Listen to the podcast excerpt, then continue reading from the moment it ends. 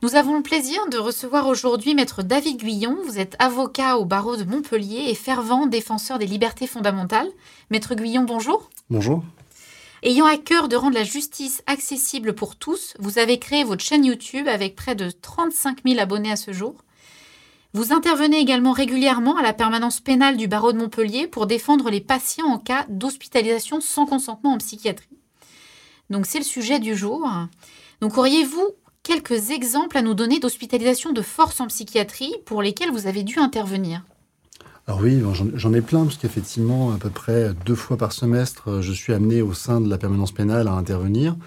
Alors, elles sont toujours de force, dans le sens où euh, c'est dans le nom même, en fait, hein, c'est soins sans consentement.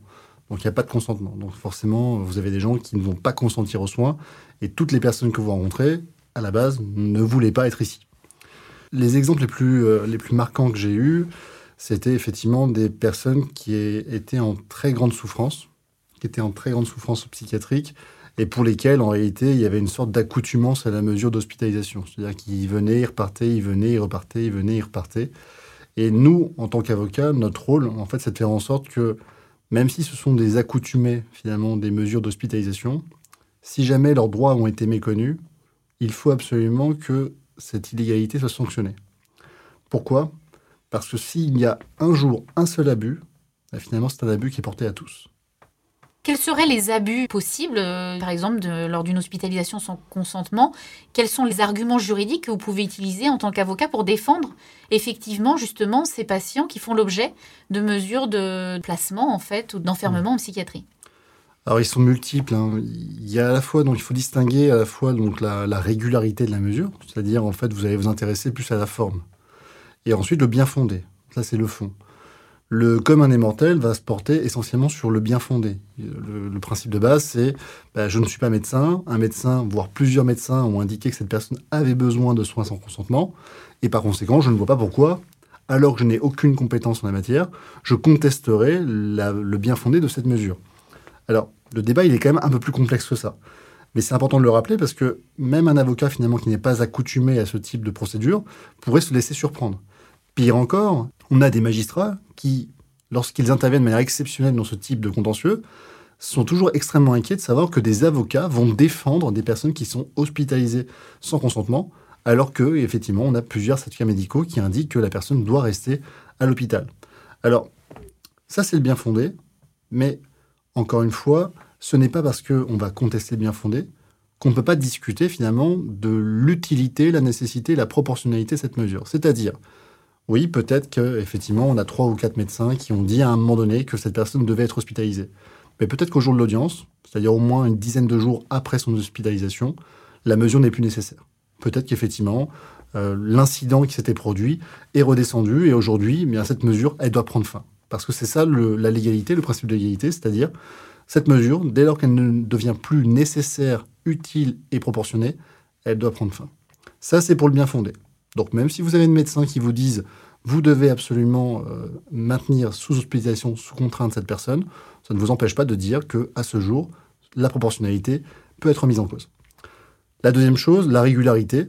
Bah là, vous allez regarder notamment si vous avez eu, par exemple, plusieurs certificats médicaux établis par plusieurs médecins psychiatres différents.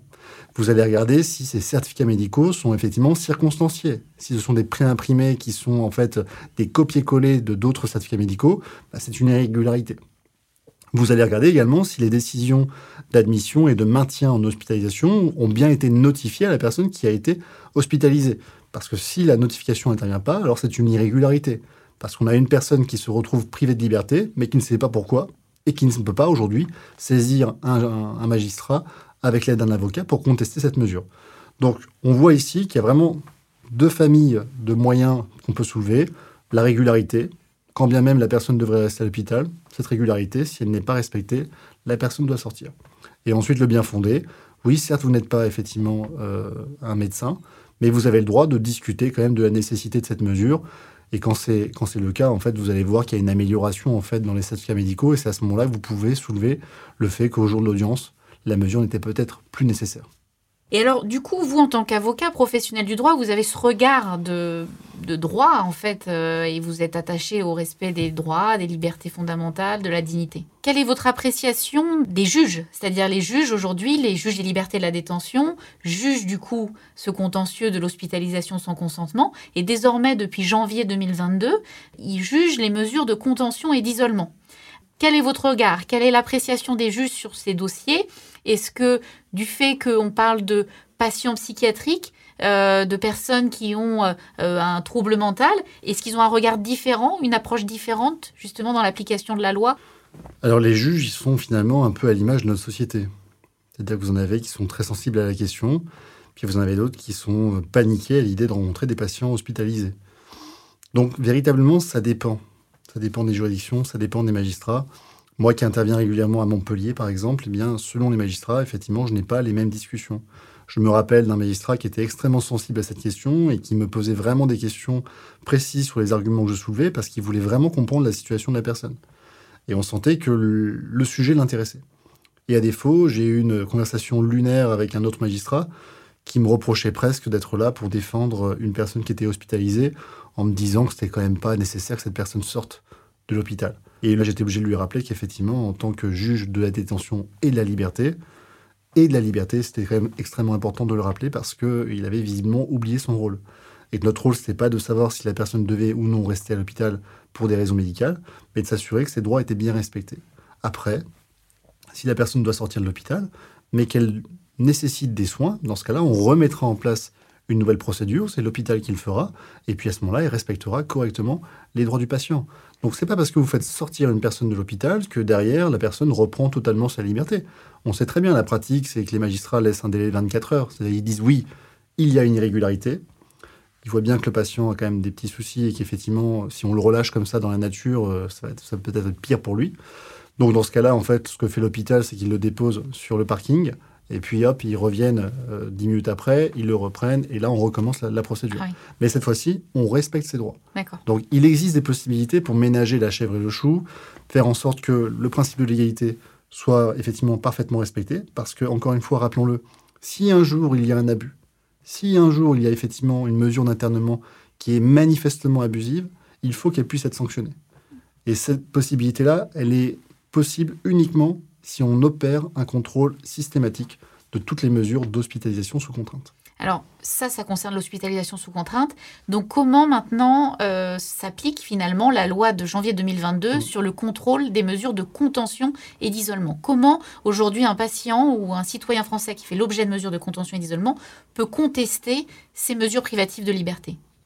Alors, on va justement, parce que vous m'en parliez tout à l'heure, on est aujourd'hui, on s'adresse aujourd'hui à des personnes qui ne connaissent pas forcément ce contentieux. Donc, on va peut-être juste un petit peu définir ce qu'est l'isolement et les mesures de contention, puisque effectivement, pour le commun des mortels, si vous n'avez jamais mis les pieds dans un hôpital psychiatrique, on ne sait pas forcément ce que c'est. Donc la mesure d'isolement, il faut comprendre que c'est une mesure dans laquelle on va placer le patient seul dans une chambre, isolé de tous les autres patients, et dans une chambre qui va être spécialement aménagée pour faire en sorte qu'il ne puisse pas à la fois se blesser ou blesser d'autres personnes. Donc ça, c'est quelque chose qu'il faut voir au moins une fois dans sa vie parce que, effectivement, aujourd'hui, euh, en fait, vous avez euh, un lit qui est euh, positionné de manière à ce qu'on ne puisse jamais le déplacer. Vous avez effectivement toute une série de mesures qui sont mises en place pour qu'il ne puisse pas arracher certains câbles ou certains instruments pour pouvoir se blesser ou blesser d'autres personnes. Donc c'est vraiment quelque chose de très particulier. Vous avez ensuite les mesures de contention. Donc là, ce sont l'ensemble des mesures qui vont faire en sorte de priver, d'obstruer la liberté de mouvement de la personne qui est effectivement isolée. Donc, ce qu'il faut comprendre, c'est que ces mesures ont toujours existé.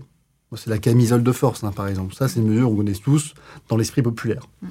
Eh bien, ces mesures ont toujours existé. Pourtant, il faudra attendre quasiment le 22 janvier 2022 pour qu'on ait enfin une loi qui vienne un petit peu régir et encadrer ces mesures d'isolement. Et le pire, c'est que c'était même pas une loi qui était, euh, qui était consacrée aux mesures d'isolement et de contention. C'était la fameuse loi sur le pass vaccinal. Et c'est un cavalier législatif qui a été glissé dedans où on a parlé effectivement des mesures d'isolement et de contention. Donc, pour vous dire à quel point le sujet n'était pas la priorité du gouvernement. Mmh. Mais qu'importe, c'est arrivé et c'était le plus important. Donc, depuis le 22 janvier 2022, on a effectivement un contrôle qui va être mis en place quasiment de manière systématique dès lors qu'on dépasse une certaine durée. C'est à peu près 12 heures pour la mesure euh, de contention. 24 heures pour les mesures d'isolement. À partir de ce moment-là, vous avez effectivement un contrôle systématique du JLD qui intervient et vous avez différentes règles qui permettent de calculer, puisque parfois on vous isole deux heures, mais deux jours plus tard, on vous réisole une nouvelle fois. Et donc, en fait, on va calculer ces différents. Le JLD qui est le juge des libertés de la détention. Tout à fait. Et donc, l'hôpital va avoir l'obligation à chaque fois de respecter ces délais. Ça met euh, une paperasse extrêmement importante pour eux, mais c'est la seule condition pour qu'on puisse faire en sorte que ces mesures, d'une part, soient vraiment des mesures de dernier recours parce qu'auparavant, on les mettait en place un peu pour des raisons de commodité. Alors pas tous, hein, bien entendu, euh, tous les hôpitaux de France ne font pas exactement la même chose, mais on sait que parfois ces mesures étaient plus des mesures de commodité pour l'hôpital plutôt qu'une mesure nécessaire. Ce sont des mesures de dernier recours, et ce sont des mesures qui, compte tenu aujourd'hui de la paperasse qui est demandée à ces derniers, bah, sont réservées vraiment pour les cas les plus extrêmes. Et c'était finalement le but de cette loi, c'est de faire en sorte que on n'utilise pas les mesures d'isolement et de contention afin de pallier un manque de moyens des hôpitaux. Ça, c'est le texte de loi, c'est écrit noir sur blanc, on parle d'exception, on parle de, voilà, de régime, euh, de mesures privatives de liberté exceptionnelles pour des durées limitées, etc. Mais qu'en est-il de la réalité? Euh, La Commission des citoyens pour les droits de l'homme a étudié un certain nombre de mmh. registres de contention et d'isolement et rapports annuels qui détaillent des mesures absolument astronomiques, des durées allant parfois sur plusieurs centaines de jours de contention ou d'isolement, parfois sur des patients mineurs, parfois sur des patients en soins libres, ce qui est totalement illégal. Donc concrètement, dans les faits, il y a de réels abus, des durées euh, hallucinantes euh, de mesures privatives de liberté, donc de contention et d'isolement. Comment se fait-il que ça ait lieu encore en France? Et est-ce que vous pensez que ce contrôle du juge qui est désormais mis en place va pouvoir changer ses pratiques et va pouvoir améliorer la situation Alors, est-ce qu'il va pouvoir le faire intégralement, effectivement, et rapidement? Alors, aujourd'hui, ce qui est sûr, c'est que c'est pas pire qu'avant. Nous, aujourd'hui, ce qu'on voit, par exemple, à mon, humble niveau, à Montpellier, c'est qu'il y a un contrôle qui est systématique et que les magistrats n'hésitent pas à faire soulever, à, lever les mesures d'isolement et de contention.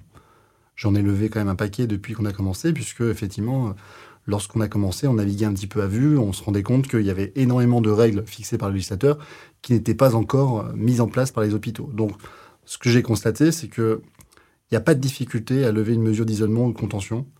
Là où, au contraire, pour des mesures de soins sans consentement, les magistrats sont un peu frileux à faire sortir les gens des hôpitaux. Ça, ok, là-dessus, là-dessus, c'est quand même une belle chose. Maintenant, de vous dire que c'est une application homogène partout sur le territoire et que tous les magistrats et tous les hôpitaux ont joué le jeu, là, effectivement, je pense qu'il y a encore du travail à faire. Mais en tout cas, on va dans le bon sens. On va effectivement dans un contrôle systématique et effectif des mesures d'isolement et de contention.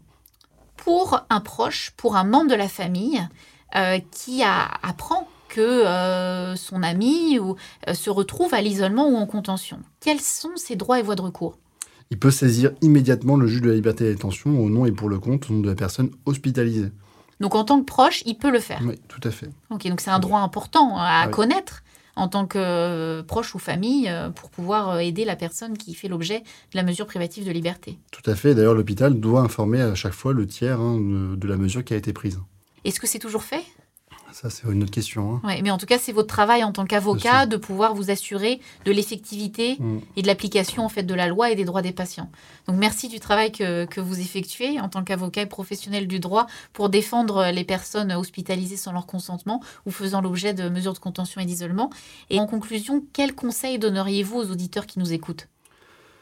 De s'intéresser à ce sujet, puisque euh, j'ai constaté lors de la crise sanitaire, vous aviez un, médecin qui, était, qui avait un peu euh, frôlé la chronique.